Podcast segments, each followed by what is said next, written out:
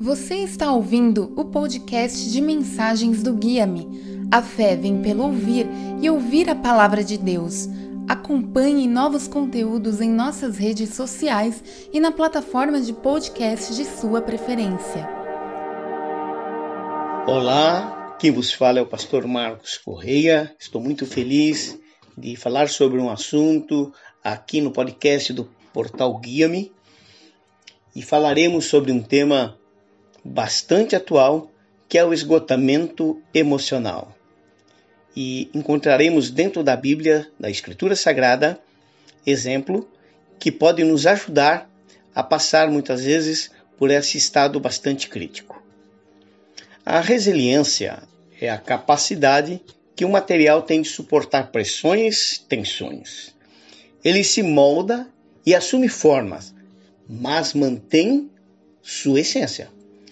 Na psicologia, resiliência é a palavra atribuída para as pessoas que são capazes de superar crises e adversidade. Quando atravessamos conflitos, dores, entraves, revelamos nossa resiliência. Existem pessoas que têm baixo grau de resiliência, não suportam contrariedades nem crises e algumas chegam até desencadear depressão, pânico, sintomas psicossomáticos. Mas, em certo sentido, todos nós temos algum grau de resiliência. Senão, não suportaríamos dores como perda, não superaremos a violência sofrida durante a nossa vida, humilhações sociais, enfim, problemas que atravessamos desde o nascer até findarmos a nossa jornada aqui na Terra. Todos nós temos um pouco a capacidade de superação. Usamos muitas vezes o fracasso até como trampolim. Quem já não riu da sua própria situação ruim? Quem já não fez uma mesa redonda com o eu para sair de uma crise? Quem já não usou o caos como oportunidade criativa? Quantos gênios já não foram chamados de loucos? Quantos artistas foram desacreditados? Mas como dar um choque de gestão de nossos conflitos emocionais? Quando estamos no estado de um esgotamento espiritual, o que fazer quando parece que não temos mais força nem ânimo? Dentro das Escrituras Sagradas, nós encontramos um exemplo bastante vivo e eficaz para aplicarmos nessa situação, que foi o caso de Gideão. Nós encontramos em Juízes 6, do versos 11 a 23, é uma história bastante interessante. Gideão, ele viveu ali em 1190 a.C. Ele é o terceiro grande juiz de Israel. Ele é de um vilarejo chamado Ofrá. Ele foi um líder carismático. Apenas para ele, no livro de Juízes, aparece um anjo ele foi considerado um dos grandes nomes do Antigo Testamento. A vida de Gideão está envolvida com um ciclo de derrotas. Gideão vivia em uma época onde a sua nação vinha sendo dominada pelos midianitas. Eles viviam da agricultura. O problema é que Israel já vinha amargando um ciclo contínuo de fracassos porque todos os anos, por ocasião da colheita, os midianitas vinham e saqueavam completamente todo o labor de um ano de trabalho. Era opressão e roubo. Através das respostas de Gideão, podemos fazer uma leitura da autoimagem da nação e o processo de autodepreciação que eles viviam. Gideão tinha um senso de derrota em sua mente e pensamento. Gideão tinha uma autoimagem de si e de seu povo muito baixa. Gideão vivia para garantir a sua sobrevivência, subutilizado no mundo. No verso 11 diz assim: Então veio o anjo do Senhor e assentou-se debaixo do carvalho que está em Ofra, que pertencia a Joás, a Biesrita. E Gideão, seu filho, estava malhando trigo no lagar, para o pôr a salvo dos midianitas. Vejam só, Gideão trabalhava com medo e cheio de preocupação. Ele sabia que a qualquer momento poderia perder o que havia conquistado. Ele buscava o seu pão, o seu sustento. No lugar que deveria produzir alegria, o vinho, por exemplo, não havia felicidade no seu trabalho. Mas Deus sempre tem algo a dizer sobre o nosso potencial. Preste atenção no verso 12. Então o anjo do Senhor lhe apareceu e lhe disse: O Senhor é contigo, homem valente. Ah, que maravilha! Você não é o que pensa que é. Você é o que Deus diz que você é. Jesus olhou para o instável Pedro e lhe disse: Tu és rocha. Deus olha para Jacó, um homem de caráter duvidoso, e lhe diz: Tu és príncipe. Todos nós possuímos um valor exclusivo para Deus. Vocês possuem um valor exclusivo para Deus. Apesar de ter resiliência, Gideão estava esgotado emocionalmente. Nós vemos no verso 13: Respondeu-lhe Gideão: Ai, Senhor meu, se o Senhor é conosco, por que nos sobreveio tudo isto? E que é feito de todas as suas maravilhas que nossos pais nos contaram, dizendo: Não nos fez o Senhor subir do Egito? Porém, agora o Senhor nos desamparou e nos entregou nas mãos dos midianitas. Nós somos produto da visão que alimentamos. Ao nos comparar com os outros, os complexos de inferioridade nos escravizam. Esquecemos que a nossa identidade está em Cristo.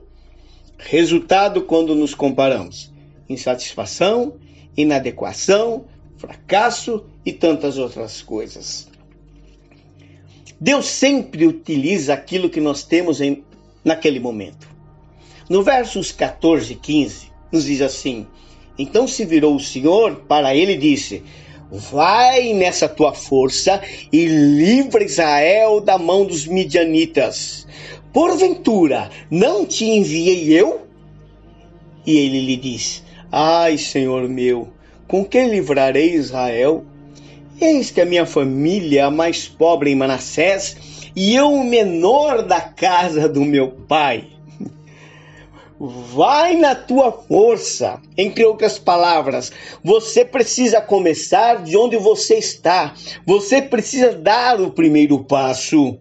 Diga: ainda que eu não tenha tudo o que eu preciso ter, Deus irá suprir aquilo que eu ainda não tenho. A autoimagem negativa às vezes está tão arraigada em nós que lutamos contra a verdade de Deus é o complexo de inferioridade, é a crise de habilidade, crise de credibilidade consigo mesmo. Porventura, é, consequentemente, toda a postura de autoestima, da autoimagem, pode nos trazer a incredulidade, a revolta, a omissão, a murmuração, o desespero, o desânimo. A vitória de Deus começa quando sabemos que não resta mais nada a não ser Ele mesmo em nossas vidas. No verso 16 diz assim: Tornou-lhe o Senhor, já que eu estou contigo, ferirás os medianitas como se fosse um só homem. Quando estamos emocionalmente esgotados, temos dificuldade de enxergar, enxergar a vitória de Deus em nós. Nos versos 22 e 23 diz assim: viu Gideão que era o anjo do Senhor e disse: Ai de mim, Senhor Deus, pois vi o anjo do Senhor face a face. Porém o Senhor lhe disse: Paz seja contigo, não temas, não morrerás. Não temas, não morrerás. O esgotamento emocional torna a nossa perspectiva imperfeita. Sempre pensamos, é bom demais para ser verdade.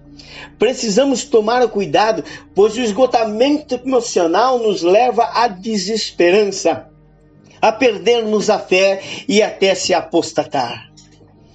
A única coisa que cura nossas emoções, aflições e preocupação, preocupações, esse esgotamento emocional é o shalom de Deus, é a paz de Deus.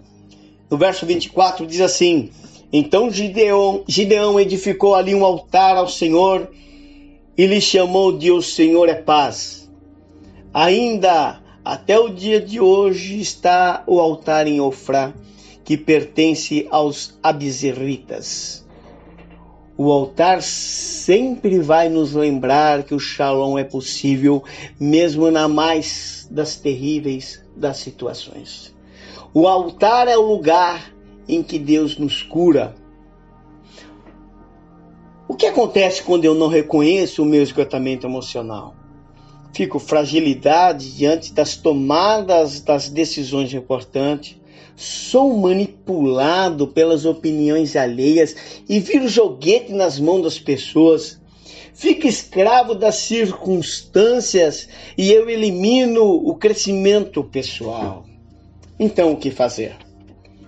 Vamos às três lições de Gideão. Primeiro, em Romanos 8, versículo 1 e 1 de João 3, 2. Agora, pois, já nenhuma condenação há para os que estão em Cristo Jesus. Amados, agora somos filhos de Deus e ainda não se manifestou o que haveremos de ser. Sabemos que, quando ele se manifestar, seremos semelhante a ele, porque haveremos de vê-lo como ele é. Dificuldade, lição 2. Dificuldades apenas demonstram que Deus está me preparando para algo maior. Hebreus 12, versículo 9 a 10, Apocalipse 3, versículo 19.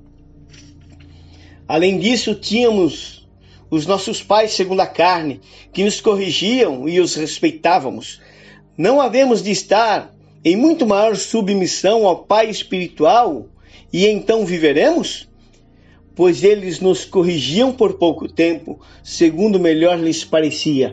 Deus, porém, nos disciplina para aproveitamento, a fim de sermos participantes da sua santidade. Eu repreendo e disciplino a quanto todos amo. Sê, pois, zeloso e arrepende-te. Lição número 3. Edificar o altar de Deus em mim, renovando minha unção em Deus. Juízes 7, versículo 1 diz: Jerubaal é outro nome de Gideão. Ele é o destruidor do altar de Baal. Hoje nós temos Cristo como nosso caminho ao Pai, a Deus. Cristo veio a esta terra, se tornou homem, e como homem viveu uma vida aqui para nos justificar. Ele morreu numa cruz, morte de cruz, mas ao terceiro dia, como vacinava as Escrituras, ele ressuscitou e foi para o céu e hoje está à destra de Deus intercedendo por cada um de nós.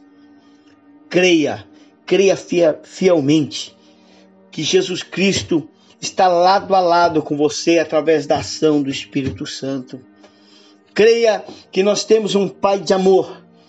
Creia que qualquer que seja a tua situação, as tuas preocupações, em meio a este mundo que vive um momento muito conturbado e muito difícil, Deus pode trazer a paz, o shalom ao teu coração, ao meu coração, aos nossos corações.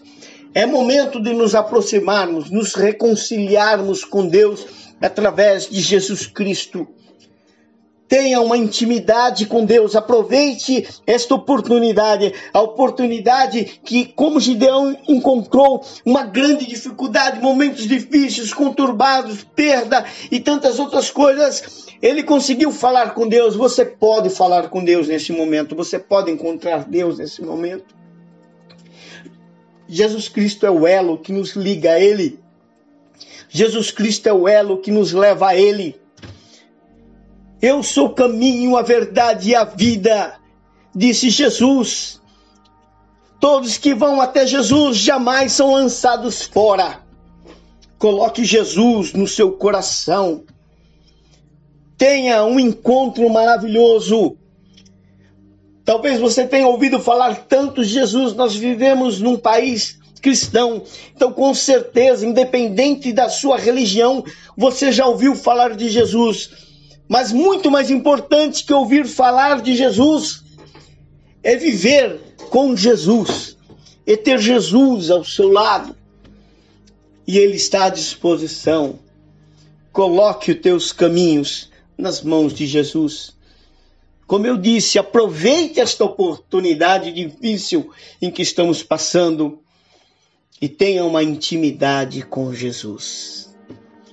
Que Deus nos abençoe e que esta palavra possa trazer para você um alívio no momento difícil.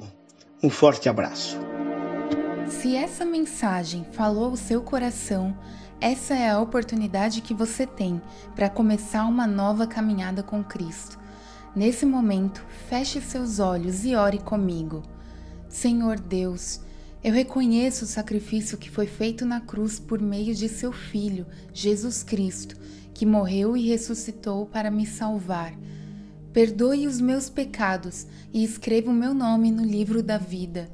Declaro que a partir de hoje já não sou apenas eu quem vivo, mas Cristo vive em mim. Que Deus te abençoe. Procure uma igreja mais próxima de você e comece uma nova jornada.